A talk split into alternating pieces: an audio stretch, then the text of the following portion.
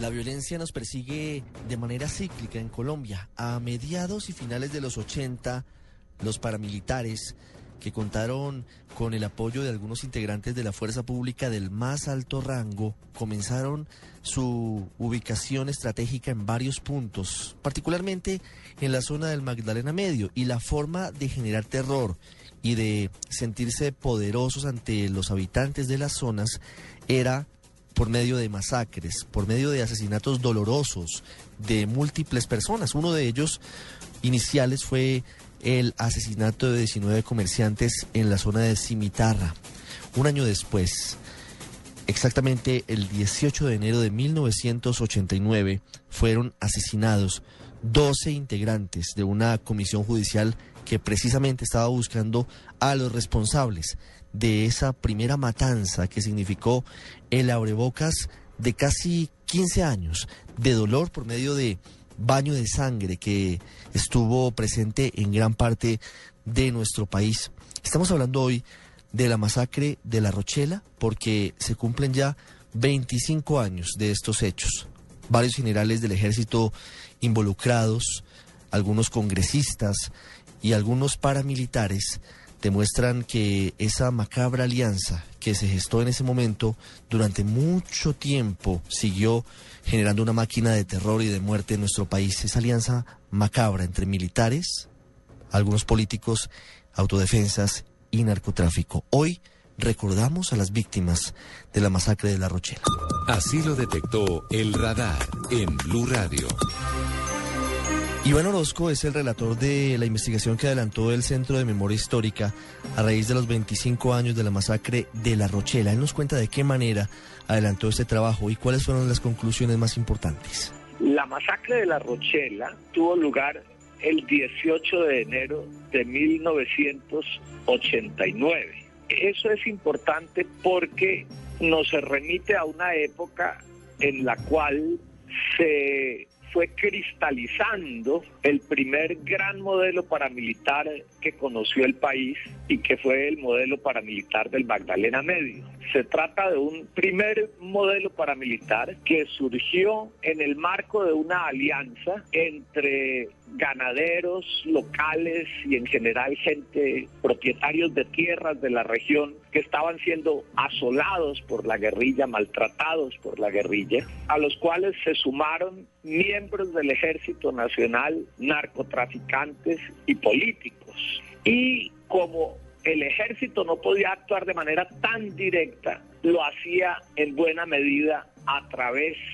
de esos grupos de autodefensa que empezaron a gestarse con su apoyo. No estoy con eso diciendo que el ejército en su conjunto y en su totalidad estaba comprometido con la guerra sucia, pero sí que había una ideología que favorecía que muchos de sus miembros lo estuvieran. Por otro lado, tenemos que ese es un momento terrible de construcción de carteles de droga dirigidos por figuras como Pablo Escobar y Gonzalo Rodríguez Gacha, que eran tremendamente antisubversivos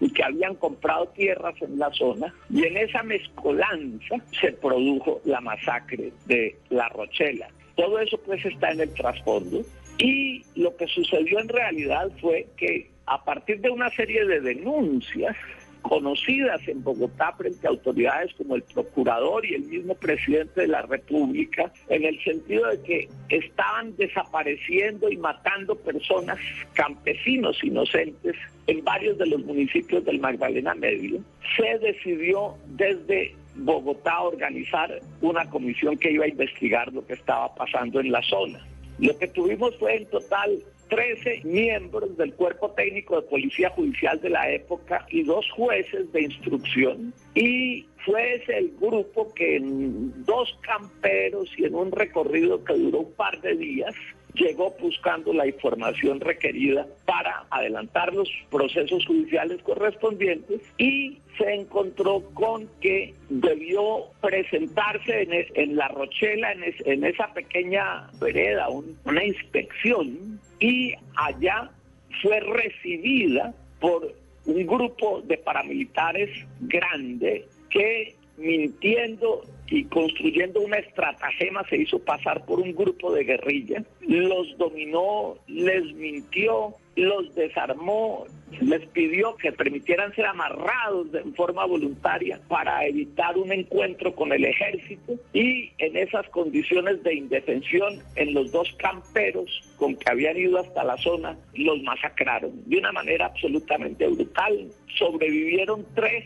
simplemente de milagro y como todo estuvo articulado en torno a una gran mentira sobre que los asesinos eran guerrilleros y no paramilitares, la esperanza en el momento fue que la impunidad de ese crimen fuera total, de manera que se pudiera garantizar a su vez la impunidad total de las cosas tremendas que estaban haciendo los paramilitares de la época en la región. El hecho de que hayan sobrevivido tres personas fue determinante para que finalmente todo se destapara y empezó una investigación que tuvo mucha fuerza al comienzo.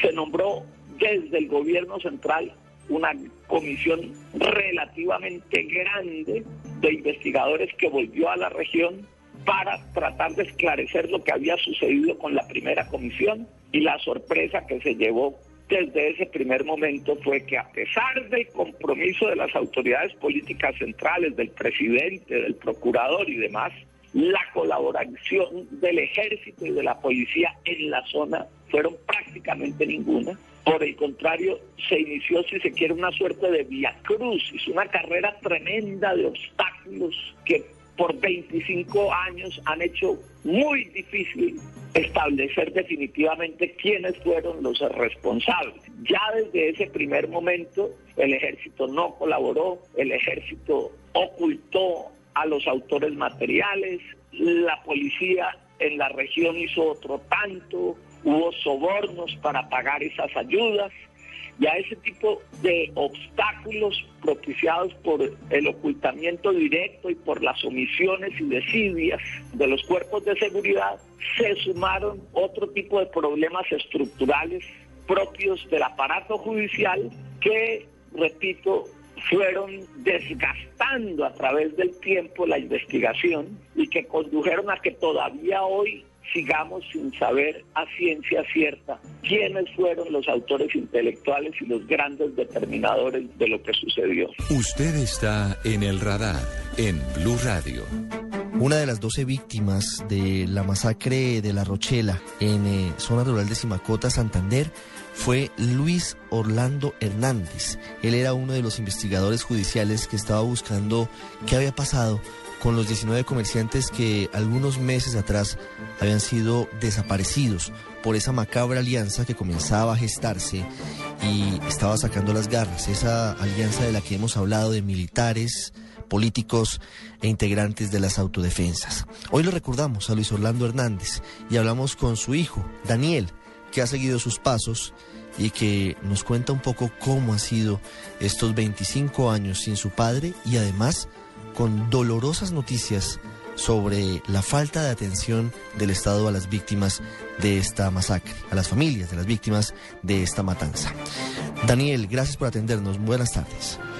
Muy buenas tardes, Ricardo. Muchísimas gracias por la oportunidad. Daniel, han pasado 25 años de su vida, usted ya tiene 35. ¿Usted qué recuerda de su padre? Obviamente se borran un poco en la distancia, en el tiempo, esos momentos. Usted era pequeño, era niño, pero ¿qué recuerda exactamente de su padre, de Luis Orlando Hernández?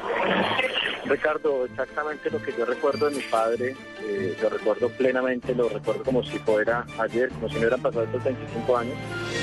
El recuerdo más vivo que tengo de él es que siempre he pensado que si llego a ser la mitad de hombre que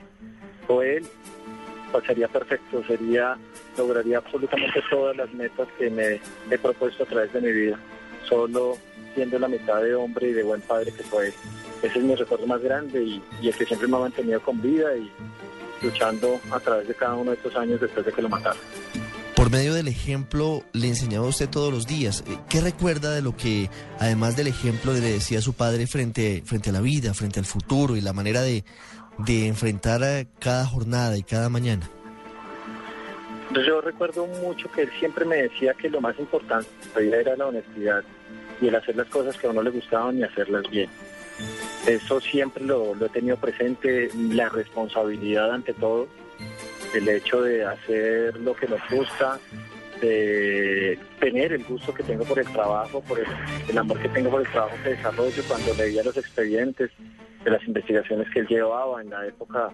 del Urabá antioqueño, de las masacres del Urabá antioqueño, del tomate, de, de las tres esquinas, de la mejor esquina,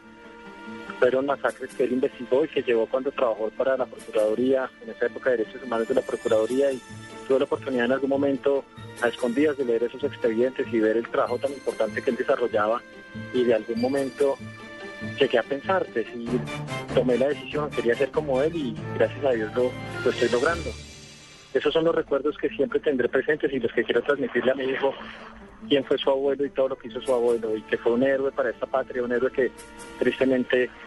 se ha ido olvidando a través del tiempo y que pues no tiene el renombre que tuvieron otras figuras nacionales, pero que también dio su vida para que en algún momento el país pudiera salir adelante. ¿Por qué estaba su padre Luis Orlando Hernández investigando la masacre y la desaparición de los 19 comerciantes? ¿Él exactamente qué cargo ocupaba y por qué estaba eh, yendo a esta zona en, Simacota, Santander?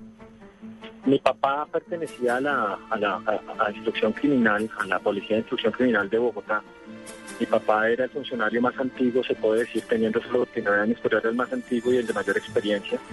que estaba en la comisión judicial que fue masacrada en la, en la Rochela. Él estaba ya por apoyo, apoyando, teniendo en cuenta que las personas que tendrían que haber estado no, no quisieron ir, pues que eran funcionarios de Santander, de Bucaramanga, de San Gil, y no quisieron prestar su apoyo y debido a su experiencia y al hecho de que le gustaba lo que hacía, él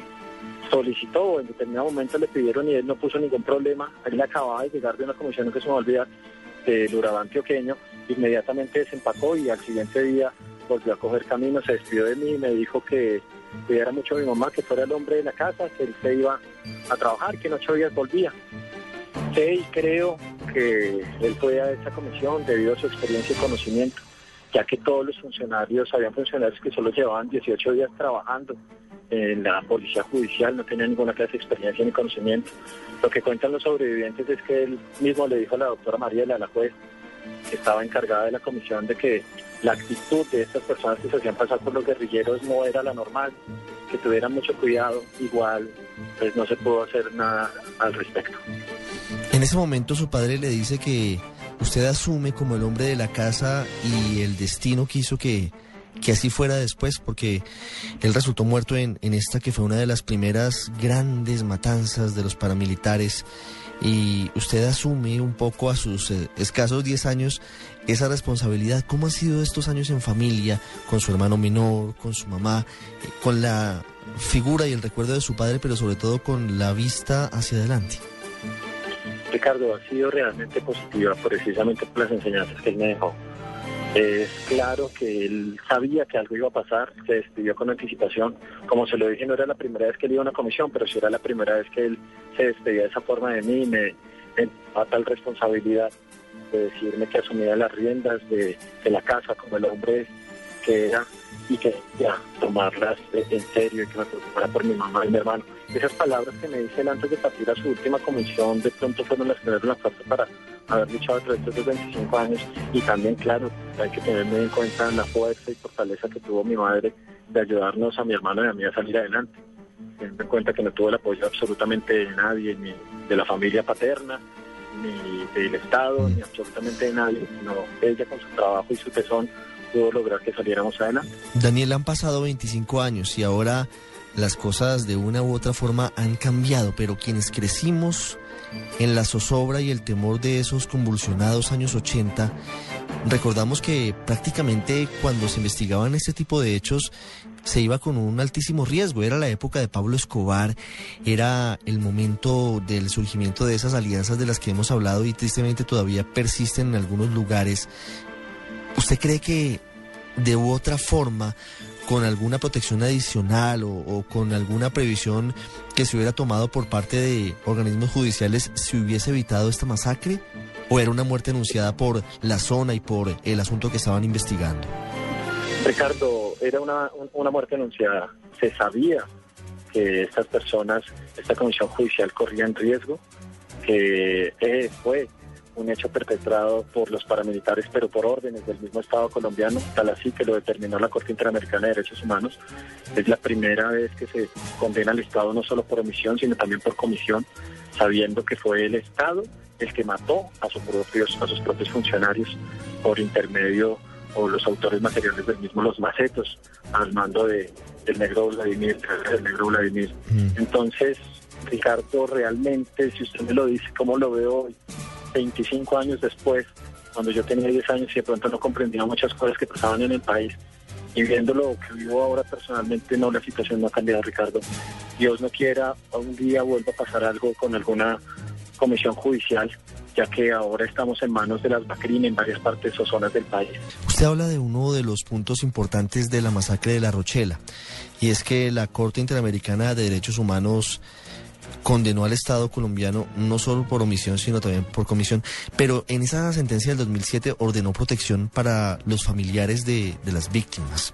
Mi pregunta final tiene que ver con esto, porque tengo conocimiento de que aparentemente le han quitado la protección a algunas de las personas, entre ellas usted, eh, que pertenecen a ese núcleo de familiares de los asesinados por esa alianza. Ricardo, exactamente lo que está sucediendo en estos momentos es que la Corte Interamericana de Derechos Humanos determinó que se deberían tomar medidas provisionales, que son de un mayor rango que las cautelares,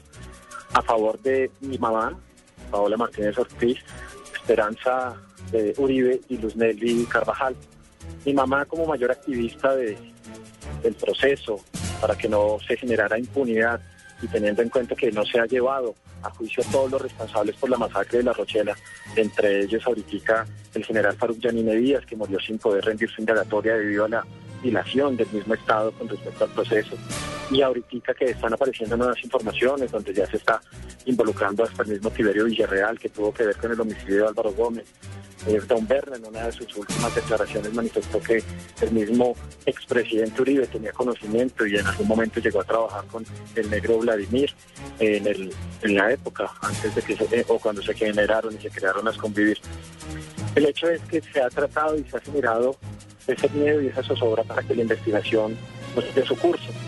se ordenaron algunas medidas provisionales, se ordenaron medidas provisionales por parte de la Corte Interamericana. Tuvimos que hacer, para resumirle, todo un proceso interno también dentro del país para que se nos brindara alguna clase de protección y en amparo de un fallo de la tutela de la Corte Constitucional en revisión, ni siquiera directamente, sino en revisión la Corte ordenó al Estado colombiano proteger nuestros derechos, nuestro derecho a la vida y a la vida digna. Hoy se me estaba informando por parte de la Unidad Nacional de Protección que se me va a levantar mi esquema de seguridad porque para ellos no tengo un riesgo. aparentemente el riesgo ya no existe. Siendo que se les ha olvidado que el último hecho amenazante que recibí directamente en mi casa, al teléfono de, de mi residencia, el cual solo tiene mi madre y mi esposa y lógicamente el jefe mío para llamarme para cualquier urgencia, se me informó, se me hizo una llamada en la cual se me decía que ya estaban listas, listas las bodas familiares que todavía estaba recoger las escrituras de las mismas y nunca en mi vida he hecho alguna solicitud o he realizado algún trámite para hacer pedidos al cementerio de Inmaculadas para crear o tener una bóveda familiar. La ONP sigue siendo responsable y lo mismo el Estado colombiano. Esta es la conmemoración que hacen 25 años después de la masacre de La Rochela. Retirarme el esquema de seguridad manifestando y me imagino que sí, posteriormente el de mi mamá y las otras dos